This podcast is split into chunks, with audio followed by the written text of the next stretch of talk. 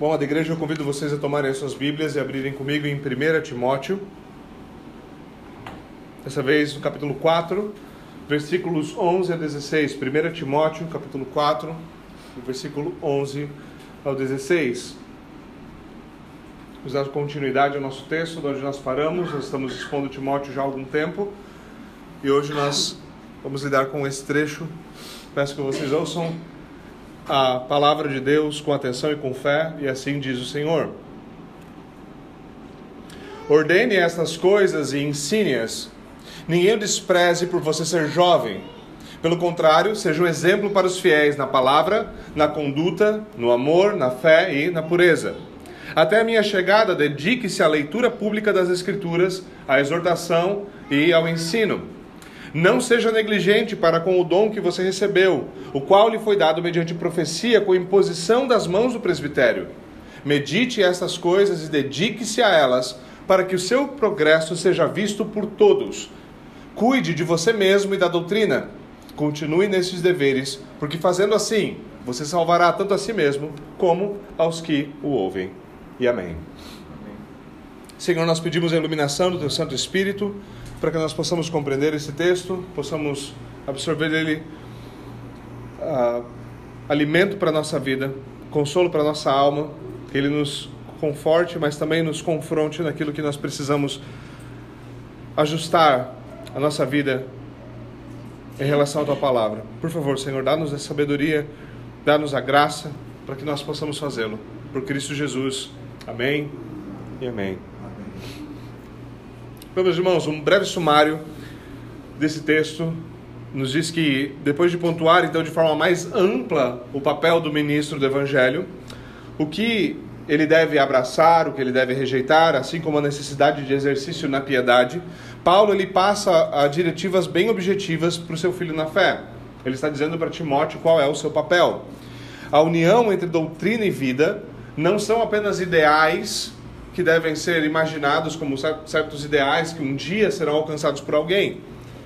Essa união deve ser aplicada. Timóteo deve ser um ministro fiel em público e em privado, na doutrina e na prática. Como ministro do Evangelho, ele deve manter o seu foco no seu chamado e se dedicar aos dons que Deus o concedeu. Isso quer dizer que ele deve encorajar, corrigir, ensinar e usar a sua autoridade de acordo com a palavra de Deus sem se esquecer de que não basta o ministro cuidar apenas dos outros, é necessário que ele cuide também de si mesmo. Paulo reconhece a possibilidade de que Timóteo enfrente resistência pelo fato de ele ser jovem, certo? O mundo não é um lugar tão novo assim, certo? As coisas continuam a mesma. Mas ele não deve se deixar levar por isso. Seu dever é continuar se dedicando e crescendo de forma notória, a fim de que ele seja um exemplo a ser seguido. E a sua fidelidade e perseverança são os meios que Deus usará para preservar tanto ele como seus irmãos. Esse é o sumário básico. Agora vamos considerar algumas coisas que Paulo ensina aqui, alguns dos princípios fundamentais que nós temos aqui. Nosso primeiro ponto aqui é atentar para a vocação ou chamado de Timóteo. Paulo volta a insistir no que ele disse no capítulo 1, que Timóteo havia sido chamado e confirmado no ministério por meio de profecias. Nós lemos na Escritura, em Atos, como esse tipo de coisa acontecia, certo? O Senhor indicava objetivamente pessoas para o ministério, certo? Logo, como ministro do Evangelho, ele deve manter o foco no quê? No seu chamado. Ele deve se dedicar ao quê? Ao seu chamado, ao uso dos seus dons. Deus o concedeu dons, ele deve fazer uso desses dons. Essa é a sua posição na batalha, e ele não deve deixar o seu fronte de batalha para ir fazer outra coisa. Isso é, um, isso é uma área na qual nós sabemos que muitas vezes pastores são colocados e às vezes eles se colocam. Ministros são colocados, às vezes, em condições como essa. Quando, por exemplo, a igreja espera que o pastor vire um psicólogo e fique fazendo atendimento o dia inteiro, certo? Ou espera que o pastor não estude teologia, vai estudar psicologia, e aí seus sermão, sermões, em vez de virarem explicações e aplicações da palavra de Deus, viram aqueles sermões sem cabimento, certo? Fica falando sobre os nossos medos, nossos traumas de infância e coisas que, sinceramente, poderiam ser conversadas com alguns amigos de uma maneira muito mais produtiva do que um homem que basicamente não sabe o que está falando, ficar falando sobre certo, os nossos medos e os nossos traumas de infância. Certo? São basicamente sermões que não servem para porcaria nenhuma se nós formos bem honestos com o que está acontecendo. Né? Então, o ministro ele deve se focar naquilo por qual ele foi chamado, certo? Ele deve fazer isso. Paulo ele já falou sobre isso e ele insiste: não seja negligente para com seu dom. Paulo volta a exortar Timóteo aqui da mesma forma. Deus chamou você para tal missão, não seja negligente para com a sua missão. Certo? Ele deve se dedicar ao seu ofício, ele deve continuar fazendo uso dos seus dons, ele deve continuar a crescer em graça e em conhecimento. É isso que ele foi chamado para fazer. Ou seja, Timóteo ele deve se lembrar de que os dons divinos sempre vêm acompanhados da responsabilidade de fazer o uso adequado deles. Isso é uma coisa que muitas vezes a gente, ah, nós, principalmente em certas tradições que gostam muito de falar de dons espirituais, não se fala de responsabilidades espirituais. Então a pessoa quer ter um monte de dom, mas ela é completamente responsável. E isso quer dizer, basicamente, em outras palavras, que ela é inútil. Né? Porque se, ela, se Deus a capacitou para fazer tal coisa, mas ela não assume sobre si a responsabilidade de fazer aquilo no melhor das suas capacidades para a edificação da igreja, o que ela está fazendo? Nada. Nada. Ela não está fazendo nada. E isso é o que geralmente acontece dentro da igreja. Então você tem uma pessoa que ela afirma que ela tem determinado dom e ela vai fazer o exercício desse dom para quê? Porque ela vai aparecer há maneiras menos prejudiciais de aparecer na igreja, mas muitas pessoas gostam das mais prejudiciais. Por exemplo, eu quero ser um pregador do evangelho. Então ela vai começar a, a, tentar se colocar numa posição de pregação e ela vai começar a fazer uso daquilo não por causa que ela realmente tem um dom e ela quer assumir a responsabilidade de pregar o evangelho. Vai haver, vão haver responsabilidades. É muito fácil vir aqui dizer certas coisas. É muito mais difícil preparar-se para dizer essas coisas. Estudar devidamente os textos, estudar devidamente a teologia, sua história, suas aplicações. E depois lidar pessoalmente, em privado, com as dificuldades que cada uma das pessoas tem. É muito fácil vir aqui dizer alguns absurdos, como vocês sabem que às vezes eu digo. É muito mais difícil lidar com os absurdos que acontecem na vida real quando você tem de pastorear gente. Mas nós devemos sempre lembrar disso. O Senhor nos dá dons, não existe só um dom, o Senhor dá uma variedade de dons, e com esses dons ele nos traz também responsabilidade.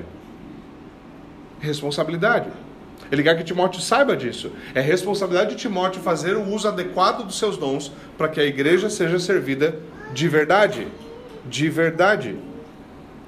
Certo? Ele deve viver à altura do potencial para o qual o potencial que Deus deu. Paulo sabia muito bem que muitas vezes isso era uma grande dificuldade do ministério. Ele mesmo enfrentou isso por vezes, por ele ter de se dedicar a mais de uma coisa. Nós sabemos que o apóstolo Paulo, além de ser apóstolo, além de ser um, homem mais, um dos homens mais procurados pela Interpol da sua época, certo? Via fugindo de cidade em cidade, todo mundo queria matar ele, certo? Além de ser um notório fugitivo da polícia, ele pregava o evangelho, ele escrevia suas cartas, ele, ele ajudava a cuidar de várias igrejas, como ele estava cuidando aqui de Timóteo em Éfeso, e além disso, muitas vezes ele tinha que trabalhar fazendo tendas para poder se sustentar, certo? A Escritura narra isso com bastante clareza. Isso é algo importante para aqueles que têm a mente voltada para o ministério saibam, certo? Você tem alguns pastores que realmente não valem, certo? não vale a roupa que eles vestem, até porque muitos deles se vestem com roupas bem caras, que estão por aí ganhando rios de dinheiro, distorcendo absolutamente tudo que a palavra de Deus diz, a fim de roubar o bolso de todo mundo. Não é difícil identificar esse tipo de vagabundo quando a gente o ouve. Não é difícil. Se você tem dificuldade, certo? Em alguém tentando te vender Jesus Cristo e alguém te dizendo que o evangelho é pela graça por meio da fé, certo? Essas duas coisas não são a mesma coisa e elas devem ser distinguidas. Certo? De acordo? Lembre-se da, da, da, história da nossa tradição reformada. Certo? Esse negócio de vender terreno do céu acabou para a gente lá em 1517. Deu. Né? Você não vai chegar ali no fundo e vai ter uma urna. Se você quiser deixar sua oferta, você é bem-vindo. Mas não vai ter uma urninha do lado dizendo assim: olha, a cada moeda que te linta na urna, uma alma sai do purgatório. Não tem isso. Né? Não tem. Se tivesse, eu estaria rico. Né? E como a boa parte de vocês sabem, eu não estou. Não é assim que essa coisa funciona. Certo? Então Paulo sabia que muitas vezes, isso quer dizer que muitas vezes o ministro seria colocado numa situação mais difícil, na qual ele teria de manter um ou dois trabalhos além da sua responsabilidade para com o dom que Deus o deu, o chamado que Deus o deu. O que isso quer dizer? Isso quer dizer que Timóteo deveria estar preparado para isso. Isso quer dizer que não é porque Deus o chamou para determinada vocação que as coisas sempre serão fáceis, que as coisas sempre serão tranquilas. Muitas vezes você tem noção de que Deus o chamou para determinada coisa, você está fazendo aquilo, mas as coisas não são fáceis, elas não são tranquilas. E você, se você tem alguma dúvida sobre por que Deus está fazendo isso, a resposta é simples: Deus está testando o seu caráter para que você possa servi-lo de maneira adequada. Se o seu compromisso para com o Evangelho falha quando sua carteira está magra, eu tenho más notícias. Certo? O seu compromisso é tão passageiro quanto o dinheiro é. Isso é algo que nós devemos encarar com seriedade. Se o salário do pastor baixou e daí ele pediu a conta, certo? Perguntas deveriam começar a ser feitas, certo? Agora, existem coisas que são parte da responsabilidade maior do pastor. Por exemplo, se ele realmente não consegue juntar o suficiente para cuidar da sua família, o que ele deveria fazer? Porque veja, não poucos homens destruíram suas famílias porque eles são muito dedicados ao seu ministério. Se você tem que sacrificar a sua família no altar do ministério, você é o pior ministro que existe. Porque você deveria ser um exemplo de como guiar a sua família. E é o contrário. Está fazendo o contrário. Está sendo um exemplo de como não fazer as coisas. Então pode sim, e acontece de chegar o caso chega o caso de ministro terem que dizer, olha, eu vou precisar pedir que vocês procurem por um pastor, procurem por outra ajuda, porque eu não estou dando, dando conta de cuidar da minha família, eu vou ter de fazer isso. Eu vou ter de procurar outras coisas para fazer, porque eu preciso dar conta da minha família. Isso é uma parte da responsabilidade deste homem. Por quê? Porque se ele não cuidar da sua família, como nós já aprendemos em Timóteo 3, se ele não cuidar da sua família, se ele não tiver os seus filhos sob submissão, ele não tiver sua mulher sendo bem cuidada, ele está inapto para servir. Inapto. Um homem que não cuida do seu próprio lar é inapto para servir na igreja. Então, se ele não cuidar da sua família, ele está inapto para servir. Então, é melhor ele deixar de lado a sua responsabilidade para que ele não seja desqualificado para o serviço. É simples. Não há dilema insolúvel aqui. É bem simples. Certo? Então, o ministro ele deve reconhecer o seu próprio dom, ele deve fazer uso, bom uso desse dom, em vez de se perder em outras coisas para as quais ele não é chamado e ele não é capacitado. Ele deve reconhecer que tanto as suas responsabilidades existem, mas também existem suas limitações. Existem, alguns de nós conhecem certo? Nós sabemos, por exemplo, com, a, com o nosso contato com a Christ Church, nós sabemos que tem, tem certos ministros que você não consegue entender como é que consegue fazer tanta coisa, como é que é tão competente em tantas áreas diferentes, certo? Então o cara é escritor de 100 livros e aí faz um programa disso, aí tem isso, aí tem um projeto aqui com isso, aí tem aquilo, e prega, e prega o sermão é sempre bom, não é aquele cara que prega um sermão horrível porque ele está ocupado com outras coisas e consegue ser, em todos os cantos que está tá botando a mão, é excepcional. Existem pessoas como essa. Lembrem-se, por favor, nem todos os pastores são tão competentes, certo? Não é assim. Existem pessoas que são fora da curva, existem pessoas que são bem dentro da curva, certo? bem dentro da curva. Né? E isso é sempre importante. Então a, a dedicação nessa sua vocação deve ser o quê? Focada de uma maneira que ela frutifique. Esse fruto é importante. Certo? Se Timóteo agir assim, ele vai ser um bom exemplo para os irmãos. Esse é um dos focos de Paulo aqui. Ele ser um bom exemplo de dedicação no seu, no seu chamado. Por quê? Porque não é apenas o ministro que está trabalhando para Deus. E isso é uma aplicação importante desse texto. Você pode ler esse texto e falar, mas aqui Paulo está falando só para com o ministro do evangelho. Então esse é sermão de pastor para pastor? Não. É importante que o pastor seja competente e dedicado à sua vocação, para que ele seja um exemplo para os irmãos de como eles devem ser dedicados e se esforçar nas suas próprias vocações. Você tem os seus dons dados pelo Senhor, o seu trabalho, a sua vocação dada pelo Senhor. Talvez na altura da sua vida você seja uma criança e sua vocação seja brincar. Geralmente crianças são muito mais competentes nas vocações delas do que nós nas nossas.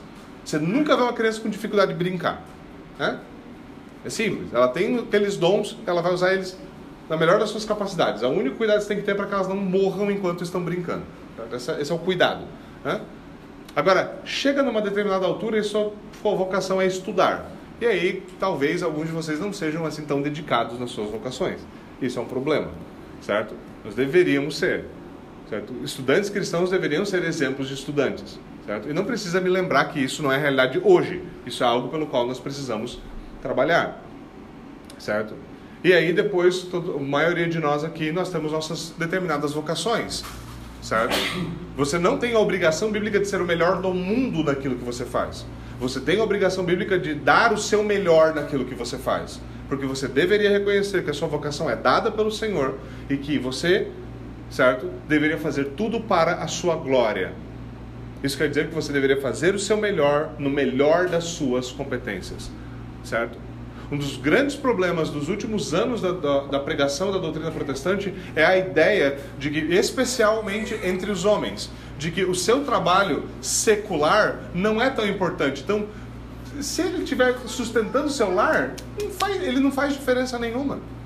Isso acabou com o senso de vocação da maioria dos homens. O homem não tem mais um senso de missão, ele não tem mais um senso de propósito, ele não vê mais por que ele deveria se exceder em, em proeza no seu trabalho, ele não vê nada disso, ele perde completamente sua missão. E um homem sem uma missão é basicamente como uma galinha quando você corta a cabeça dela. Ela continua correndo, mas não tem propósito nenhum. Senso de missão é algo extremamente importante para o homem. Deus criou Adão com uma missão muito específica: cuide do jardim, expanda o jardim. É isso que deveria acontecer, certo? E Paulo está lembrando aqui, olha, preste atenção. Você deve ser um exemplo, um exemplo para os irmãos do que? De como de como eles devem se comportar nas suas vocações. Você deve ser um homem dedicado. Lembre-se, isso não quer dizer que será fácil. Porque muitas vezes, como muitos ministros, você vai saber que você tem uma vocação numa, numa determinada área e você tem que se esforçar naquilo, mas aquilo no momento não é o suficiente para você se manter. Então nós temos a nossa geração que bota os pés para cima e espera que papai pague a faculdade, porque meu sonho é ser advogado. Nunca leu um livro, né? não sabe escrever judiciário, né? mas não sabe. Papai vai pagar a faculdade, senão o Estado paga. Porque eu não posso trabalhar, porque eu tenho que correr atrás do meu sonho. Meu filho, sonho não cai no colo. A gente não está mais falando daquele sonho do tipo que você dorme, enquanto você dorme você obtém ele. Não. E muitos pais, talvez mesmo aqui, são culpados de criar seus filhos com essa mentalidade.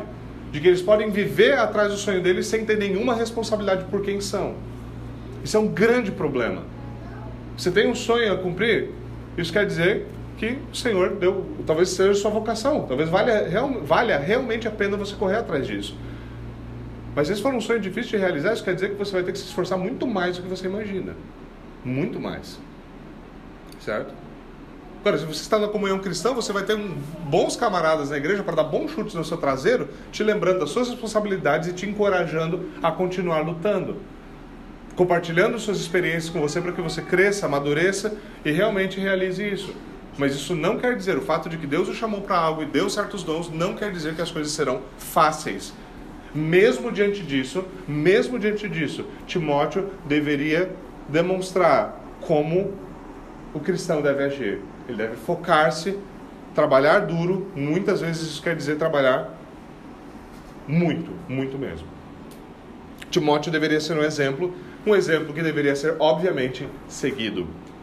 Agora, em sua vocação específica, Timóteo tinha o dever de encorajar, corrigir e ensinar usando a autoridade bíblica.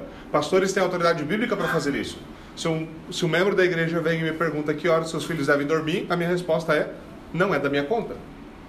Certo? Se você vem para mim e pergunta se você deveria roubar o seu patrão porque ele não está pagando o que é justo no seu trabalho, eu tenho algo a dizer sobre isso e eu posso fazer isso com autoridade bíblica. Por quê? Porque a Escritura diz algo sobre isso, certo? Há aplicação bíblica específica para com isso certo? Então, pastores normalmente devem ser muito sábios em fazer essa distinção. O que eu estou dizendo aqui é um conselho prático, mas não é, não é aplicação bíblica pontual. Agora, isso aqui é aplicação bíblica pontual, isso aqui não pode acontecer. Deve haver outra saída. Deve haver diferença entre o que é sabedoria prática, certo? E do que é um conselho e do que é aplicação bíblica direta. E Timóteo deveria lidar muito bem com isso. Agora, a parte de dar conselhos nunca é a parte difícil. Porque a pessoa pode dizer, não, obrigado. A parte de você dizer, olha, você deveria parar de ser sem vergonha é uma parte um pouquinho mais difícil, porque tem, geralmente as pessoas ficam ofendidas quando você menciona esse tipo de coisa. Então Paulo enfatiza aqui algumas coisas as quais Timóteo deveria se dedicar enquanto ele não chegasse a Éfeso, certo?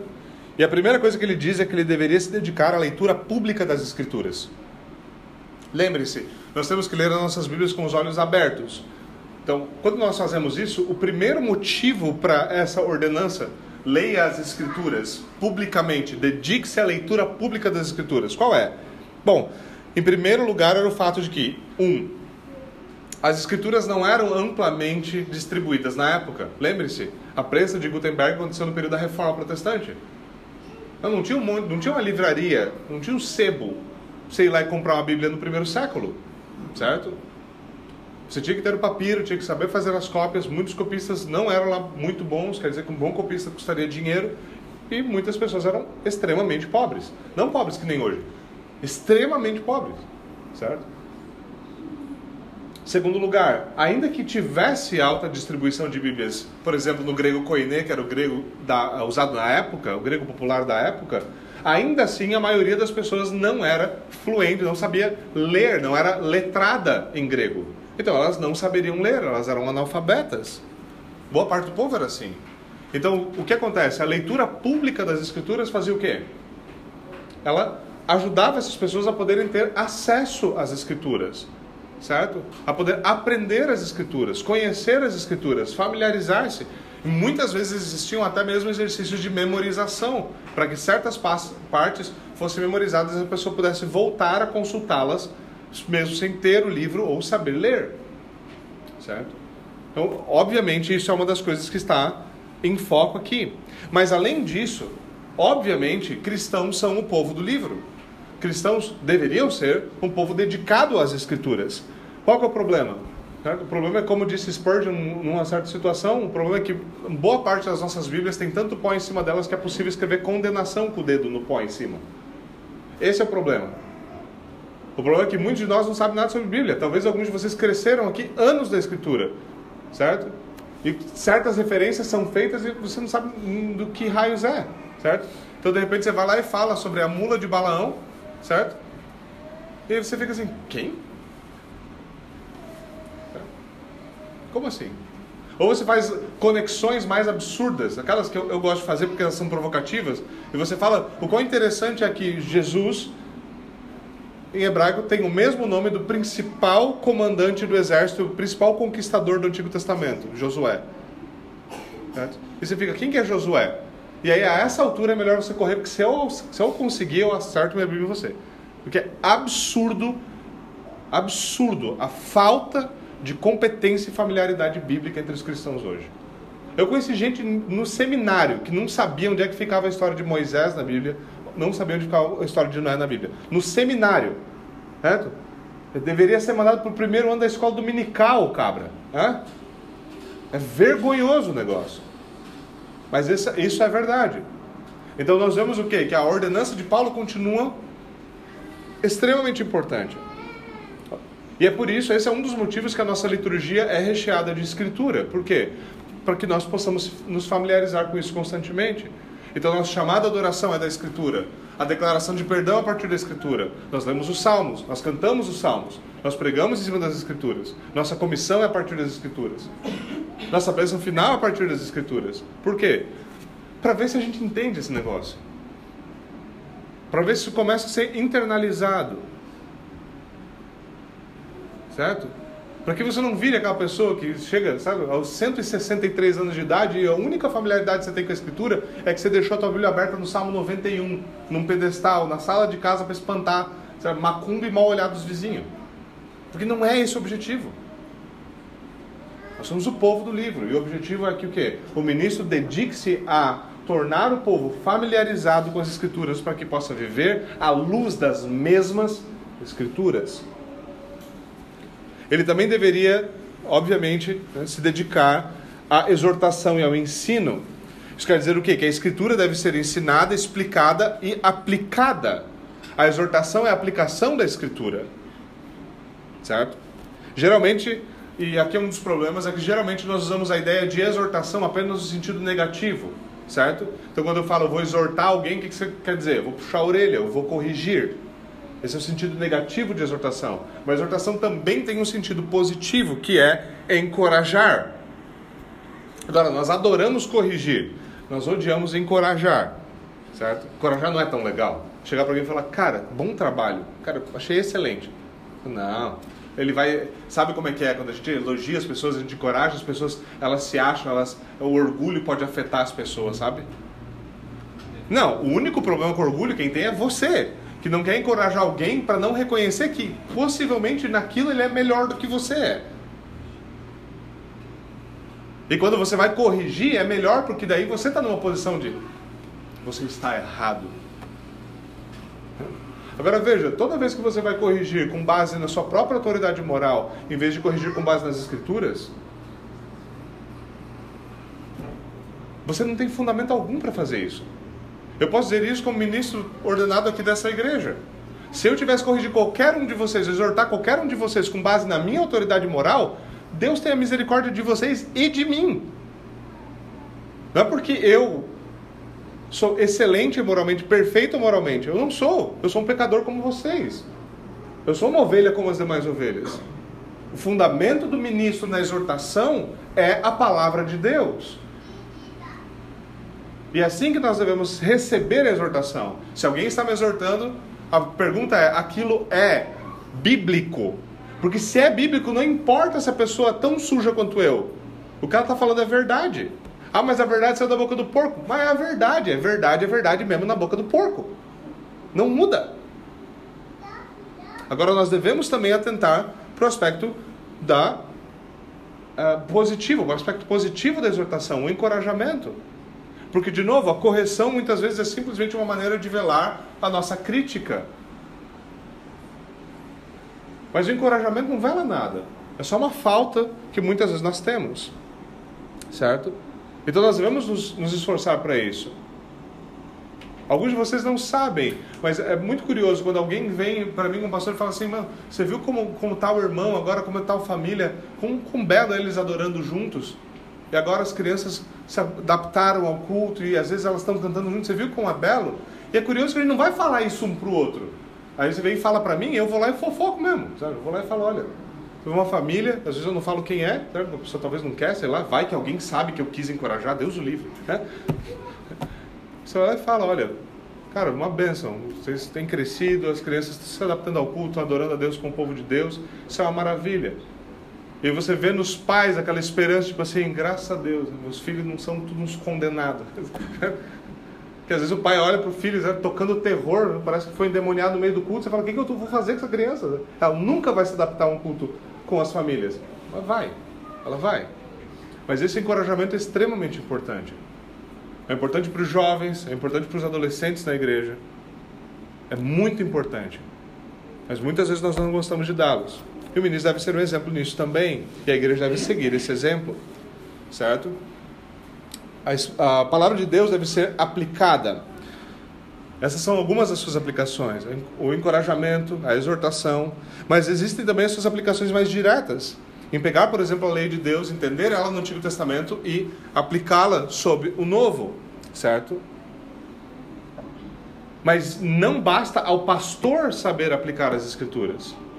É necessário que o povo aprenda a aplicar as Escrituras. Quando você está lá lidando com uma situação difícil na sua empresa, quando você está lá lidando com uma situação familiar, você e sua esposa estão tentando procurar sabedoria bíblica, quando seu filho tem dúvidas ou dificuldades e você precisa lidar com elas, é necessário que nós saibamos aplicar as escrituras.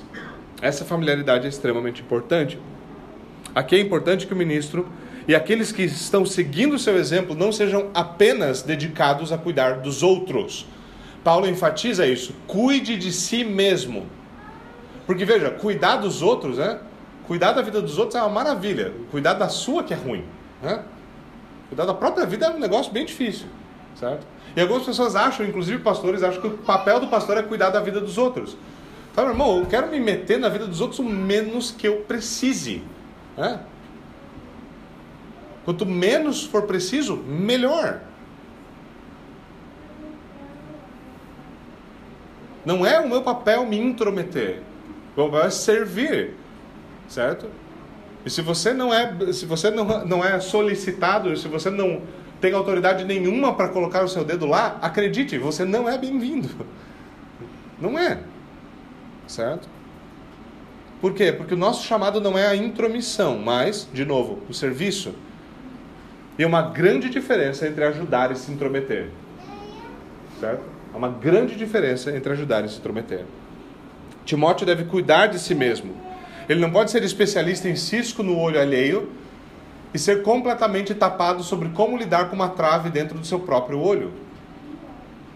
Ele não pode. Ele não pode coar mosquitos para os irmãos enquanto ele está engolindo camelos inteiros. Não pode. Ele deve ser dedicado também a si mesmo. Segundo Paulo, ser um bom exemplo de piedade é algo fundamental no cuidar dos outros. Atentar para a própria vida também é um dever. Isso é, isso é algo que nós podemos expor, e é uma coisa que normalmente não se fala, que é o autogoverno. Há muitos governos importantes. Existe o governo civil, existe o governo familiar, existe o governo eclesiástico, mas nenhum deles funciona sem autogoverno. Se você não tem domínio próprio, não tem capacidade de governar a si mesmo, você vai ser governado por outros. Nações como a nossa estão maduras, prontinhas para ser colhidas por qualquer tipo, não é por um tipo, por qualquer tipo de totalitarismo. Por quê? Porque nós não temos capacidade de nos governar. A gente fica falando, eu não sei por que estão tentando dominar a gente. Porque a gente, nós não somos capazes de nos dominar. A maioria da nossa população é completamente desgovernada e sem domínio próprio. O que é isso? É um povo pedindo para ser dominado por pessoas externas.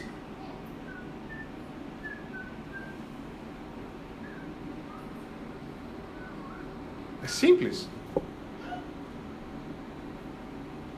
É nosso dever atentar para a própria vida e governar a nós mesmos.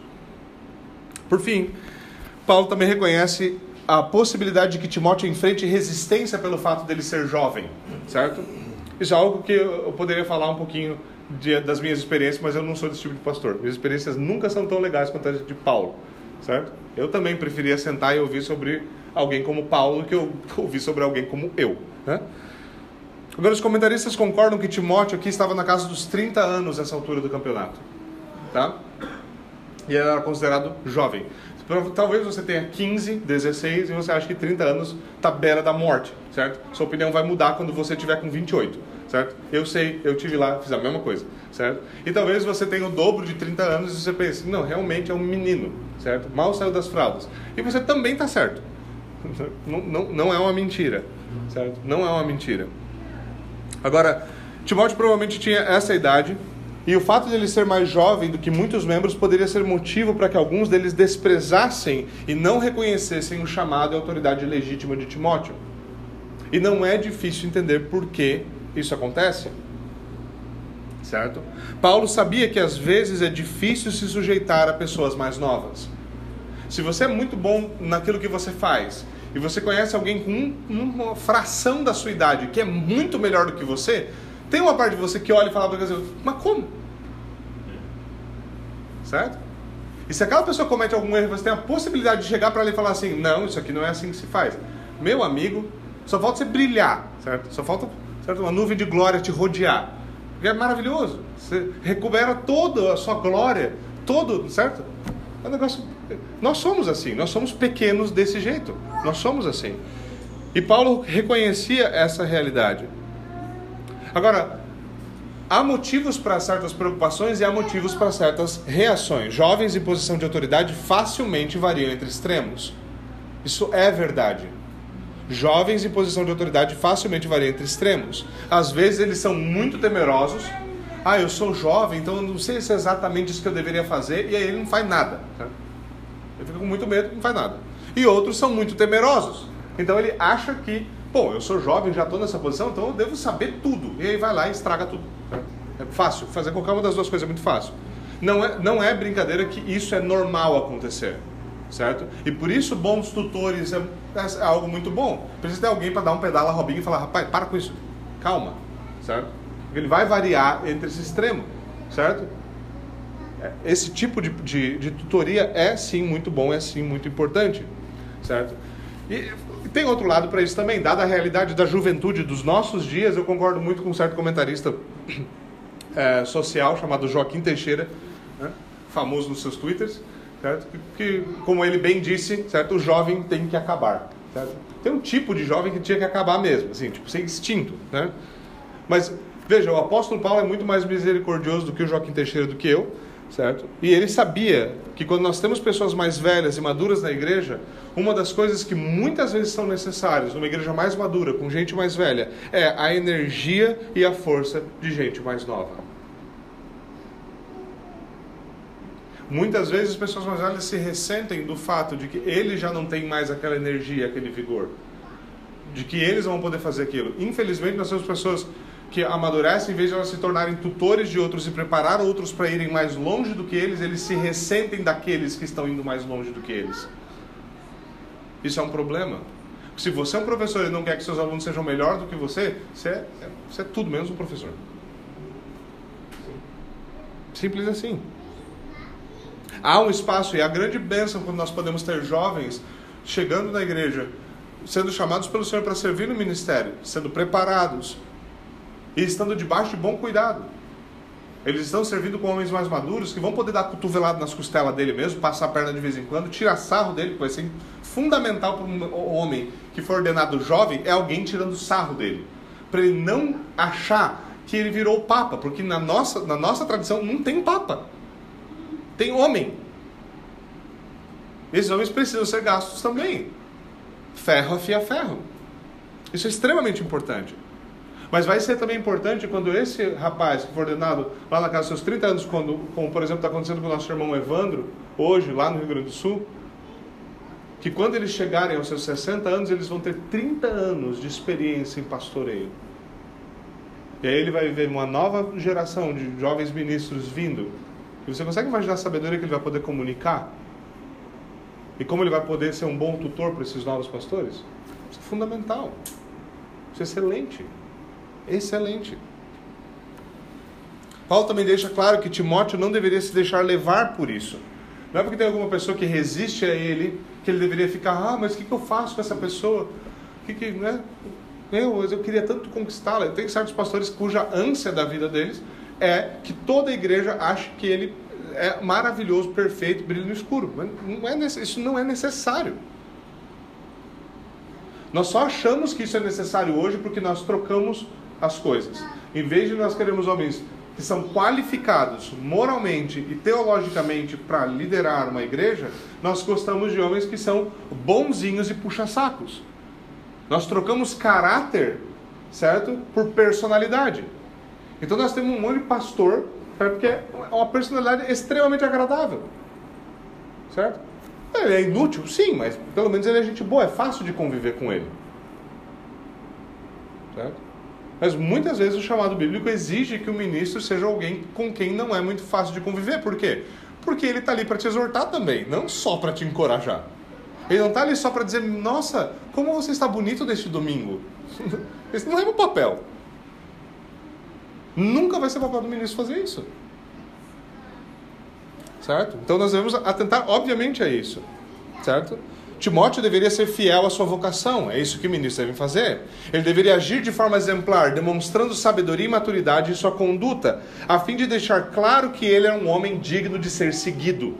Isso é algo importante. E, e os homens aqui que não, né, não se tornaram completamente afeminados pelos ventos da nossa geração vão entender o que eu estou dizendo. Você pode ver um homem dizendo: Olha, por favor, me segue, vem, vem comigo. Não, eu sou um cara muito legal. Eu te dou um troquinho, eu te ajudo com isso. Eu faço... isso esse é um tipo de homem, talvez você goste de seguir esse tipo de homem. Mas você sabe muito bem que tipo de homem vale a pena realmente ser seguido. Que tipo de homem vale a pena ser seguido? Sabe o que é ver um homem de valor, ver alguém que fala, cara, isso aí, eu quero, eu quero ser assim. Eu vou seguir esse cara porque eu quero ser esse cara. Sabe qual é o problema? Isso está acontecendo lá fora, entre pagãos, entre gente que não teme ao Senhor, que não conhece o Evangelho. Você olha para a molecada que está seguindo homens, por exemplo, como Jordan Peterson, e tem gente se perguntando: por que será que estão seguindo ele? Porque ele está falando com uma geração que não teve pai. Quando teve pai, os pais foram um bando de inútil. Não serve para nada na vida dos seus filhos. E aí surge uma figura paterna que está dizendo para eles o que tem que fazer. Aí vem sempre alguma alma cebosa, é, dizer, ah, mas ele só falou para arrumar a cama. Mas ele nunca recebeu um senso de propósito de ninguém. A primeira pessoa falando para ele que ele tem algum propósito e que ele pode colocar sua vida em ordem. Aí tem um monte de pastor limpinho falando, ai, que absurdo essa gente seguindo esse homem. Seja você então um homem que é digno de seguir. Seja você um homem que é digno de seguir. Você vai ver que também vai ter gente que vai te seguir. É simples. Né? Você não precisa amar. Homem, sabe, você não precisa idolatrar um homem para segui-lo, para falar, cara, esse cara é um bom exemplo para mim. Alguém quer seguir, eu quero aprender dele, eu quero pedir conselho para ele. Pais se resentem disso. Eles não se colocaram como essa figura na vida dos seus filhos, então seu filho vai pedir conselho para um velho turrão do outro lado da rua que vive com espingarda na mão, porque se alguém pisar no terreno dele, ele senta um tiro no pé. Ele não sabe por que, que o filho acha, de alguma forma, que ele ama para dar um bom conselho para ele. Então, porque às vezes é porque o pai mais parece a mãe. Se ele precisa de um conselho masculino, provavelmente o pai não é uma boa figura para quem perguntar. Esse é o modelo que nós temos diante de nós. Um homem que é digno de ser seguido. Não porque ele é perfeito, não porque ele é impecável, não por causa disso. Um homem que é digno de ser seguido. Você olha para ele, olha para a família dele e fala: Eu desejo ter uma família assim. Eu desejo ter uma família assim. Eu desejo viver minha vida assim. Eu desejo ter essa liberdade de falar com autoridade na palavra de Deus. Eu, como é que eu faço para. Eu já ouvi isso, já vi isso acontecendo nos nossos círculos. Pastor, como é que você faz para não ser politicamente incorreto, sem ter liberdade de falar absurdo que você fala? Filho, para de temer homens e começa a temer a Deus. Você vai ver que Deus é bem mais, é bem mais receptor do que homens são. Hoje, certo absurdo que você fala, você vai ser condenado. Se você falar um, um absurdo em meio de homens piedosos, o que eles vão fazer? Eles vão gastar você, vão te dar um peteleco na orelha, vão falar para você parar de falar besteira e vão te ensinar como é que você faz a coisa direito. Você não vai ser censurado, escrachado, perder todo seu, toda a sua possibilidade de, de, de, interação. Não é isso que vai acontecer. Se isso vai acontecer, é porque você está lidando com um monte de homem que não sabe viver a vida cristã. A igreja deveria ser um lugar no qual essas coisas brotam. O ministério deveria ser um lugar, e deve ser um lugar, no qual essas coisas são exemplificadas para nós. E aqui, obviamente, tem um lado pelo qual os ministros devem notar que Paulo não diz que eles devem obedecer essas instruções certo? Para que a congregação cresça, certo? Não é que se o ministro fizer isso adequadamente, ele obedecer isso aqui, a congregação vai crescer na fé, todo mundo vai amadurecer. O ministro deve fazer essas coisas para que a congregação veja o seu crescimento.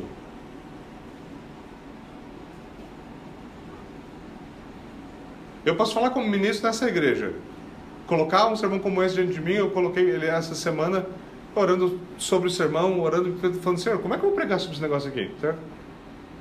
Porque essa é uma coisa muito séria. Você colocar frente, na da sua própria igreja, boa parte da sua membresia presente, e fala assim: será que aqueles que estão mais tempo junto com você podem olhar para você e falar, o crescimento dele é notório? Porque é isso que Paulo disse que deveria acontecer.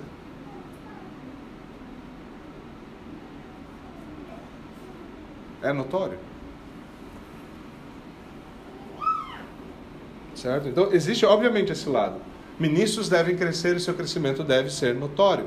Por outro lado, a igreja deve se lembrar que seus ministros não nascem prontos.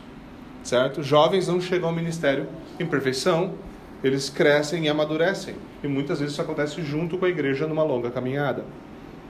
Então, Paulo ele lembra a Timóteo que a sua fidelidade e perseverança são os meios que Deus usará para preservar tanto ele como os irmãos. Veja, a frase de Paulo aqui muitas vezes traz dúvida certo? Como assim salvará tanto a si mesmo quanto aos que o ouvem? Quer dizer que o pastor é o salvador? É óbvio que não, certo?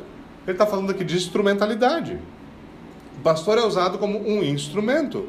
Ministros não são salvadores, ministros não são mediadores e jamais deveriam ser vistos como tal. Mas eles são instrumentos que são usados por Deus para nos ajudar a crescer, a amadurecer e a perseverar até o fim.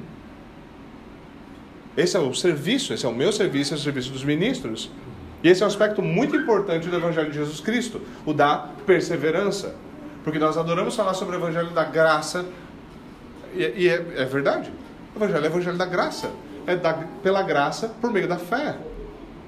O problema é que nós abandonamos o evangelho da perseverança. Nós não gostamos mais de ler versículos. Aquele que perseverar até o fim herdará a coroa da vida. Não, soa uma tradição diferente da nossa. Começar a corrida nunca é difícil. Terminar a corrida é. Começar a caminhada cristã nunca é difícil. Continuar nela e perseverar até o fim é diferente. Principalmente em dias maus. Principalmente em dias maus. Em dias que basicamente metade do universo imagina que você é algum tipo de ismoísta, certo? Pensa que você é um odiador da sociedade, coisas como essa. Coisas que são claramente risíveis, mas que muitas vezes nos afetam. E muitos de vocês sabem que nos afetam. É por esse tipo de coisa que nós devemos sempre lembrar que perseverança é uma marca do Evangelho em nós. O Evangelho é o Evangelho da graça, mas a graça divina que nos converte, que transforma o nosso coração, é a mesma graça que nos preserva em fidelidade. A graça que nos faz pedir perdão pela primeira vez e nos arrepender é a graça que nos mantém no caminho do arrependimento e nos quebra o coração vez após vez quando nós quebramos. A mesma graça que nos atrai ao Evangelho é a graça que nos preserva do Evangelho. O Espírito que nos convenceu inicialmente do pecado e nos trouxe até Cristo é o mesmo Espírito que nos renova, nos restaura e nos preserva a fim de que nós possamos perseverar. Esse é o evangelho completo, como um todo. O evangelho que não só fala entra, mas que ele fala fica até o fim. Aqui é o seu lugar. E não há outra forma de nós nos guardarmos da apostasia. Lembre-se, Paulo começou o capítulo 4 falando de apostasia. Não há outra forma de nós nos guardarmos da apostasia, senão perseverando em fé no Senhor Jesus Cristo. Não há outra saída, ou Cristo ou caos, ou perseverança ou apostasia. E nós somos chamados a abraçar o Evangelho e dele não largar jamais. Vamos até o Senhor em oração.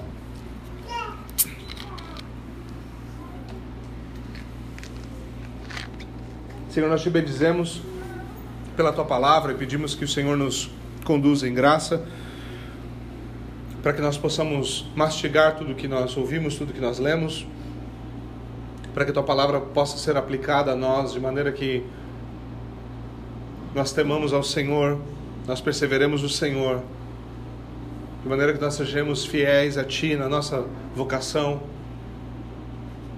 Por favor, Senhor, aplica a tua palavra em nós, faz aquilo que nós somos incapazes de fazer, age em nós pela tua graça e pelo teu Santo Espírito. É o que nós te pedimos por Cristo Jesus.